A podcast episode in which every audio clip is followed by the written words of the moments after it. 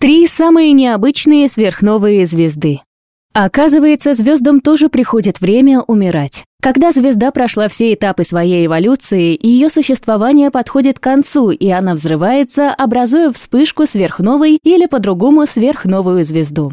Эта вспышка обладает невероятной мощностью и может осветить всю галактику. Большинство сверхновых входят в одни и те же категории в зависимости от внешнего вида и причины взрыва. Но есть и особенные сверхновые, пикулярные звезды, которые значительно отличаются от остальных. Эти, не похожие на других звезды, включают в себя неудавшиеся, чрезвычайно яркие, медленные и другие взрывы. Эти звезды – своеобразные гадкие утята в большой семье сверхновых звезд. Но именно это и делает их ценными и особенными. Сегодня мы расскажем вам о трех таких звездах. В 2014 году астрономы обнаружили сверхновую звезду, находящуюся на расстоянии 300 миллионов световых лет от Земли, и назвали ее IPTF-14ATG. По всем признакам эту звезду можно было отнести к сверхновой типа 1A, но для этого типа она все же оказалась довольно тусклой и медленной. Затем, спустя 4 дня после взрыва, произошло нечто действительно странное. IPTF-14ATG вспыхнула ультрафиолетом. Никто и никогда из астрономов не наблюдал ничего подобного, но данное событие, возможно, послужило ключом к разгадке давней тайны Вселенной. Дело в том, что мы до сих пор не знаем, что порождает сверхновые звезды типа 1А.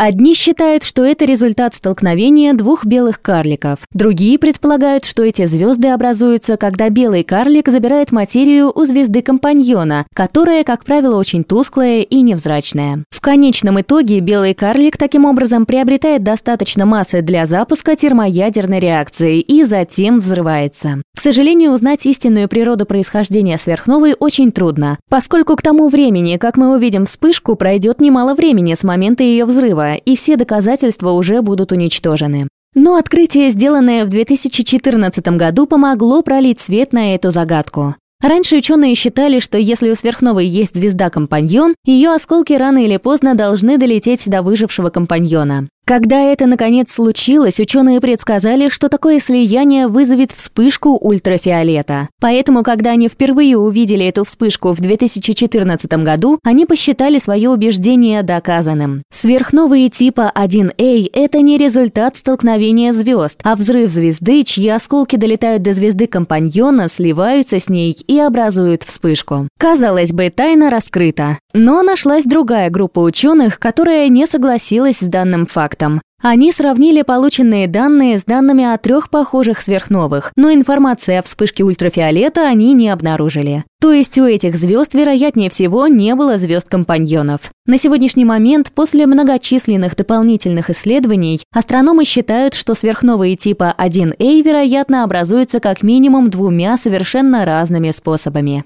Некоторые из них могут забирать материю компаньона, как выяснили в 2014 году, в то время как другие могут происходить от слияния двух звезд. Следующая сверхновая была замечена в 2006 году и стала самой яркой, которую когда-либо видели астрономы. Это была пикулярная звезда под названием SN2006GY, и взорвалась она на расстоянии 240 миллионов световых лет от Земли, выделив в 100 раз больше энергии, чем обычная сверхновая. Помимо этого, учитывая, что вспышки обычных сверхновых исчезают спустя примерно полгода после взрыва, в случае с SN 2006GY этого не произошло. Спустя 8 месяцев после ее обнаружения сверхновая все еще светилась примерно так, как будто взорвалась совсем недавно. Астрономы предположили, что, скорее всего, взорвавшаяся звезда была просто гигантской, массой в 150 раз больше массы Солнца, что большая редкость для нашей сегодняшней Вселенной. Возможно, существуют десятки таких звезд среди 400 миллиардов звезд Млечного Пути, но так было не всегда. Первые звезды во Вселенной, вероятно, все были гигантами. Таким образом, SN2006GY может помочь нам узнать, как эти звезды умирали.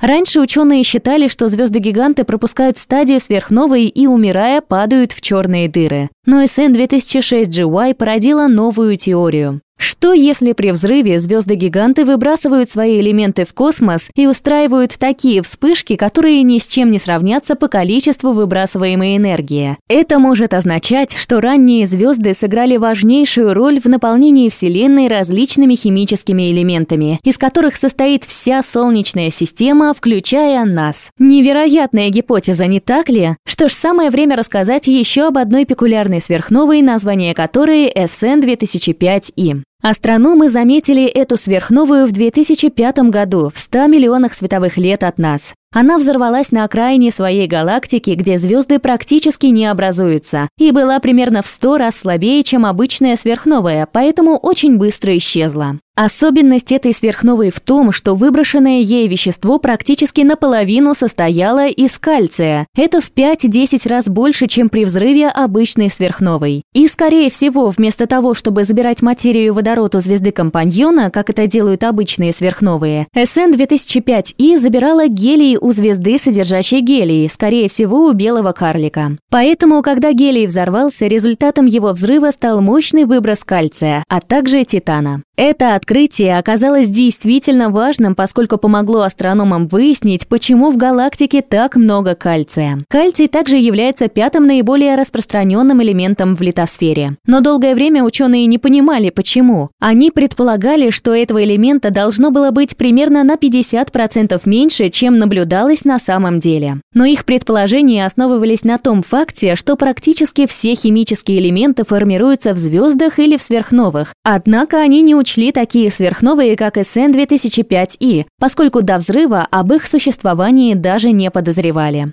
В течение последующих пяти лет астрономы обнаружили еще семь таких сверхновых. Стало очевидно, что это новая подкатегория сверхновых, которая и несет ответственность за такое количество кальция в нашей галактике, за что им можно сказать большое спасибо. Также, помимо всего прочего, сверхновые могут дать нам ответ на вопрос, какой была смерть в ранней Вселенной, что поможет нам открыть многие тайны человечества.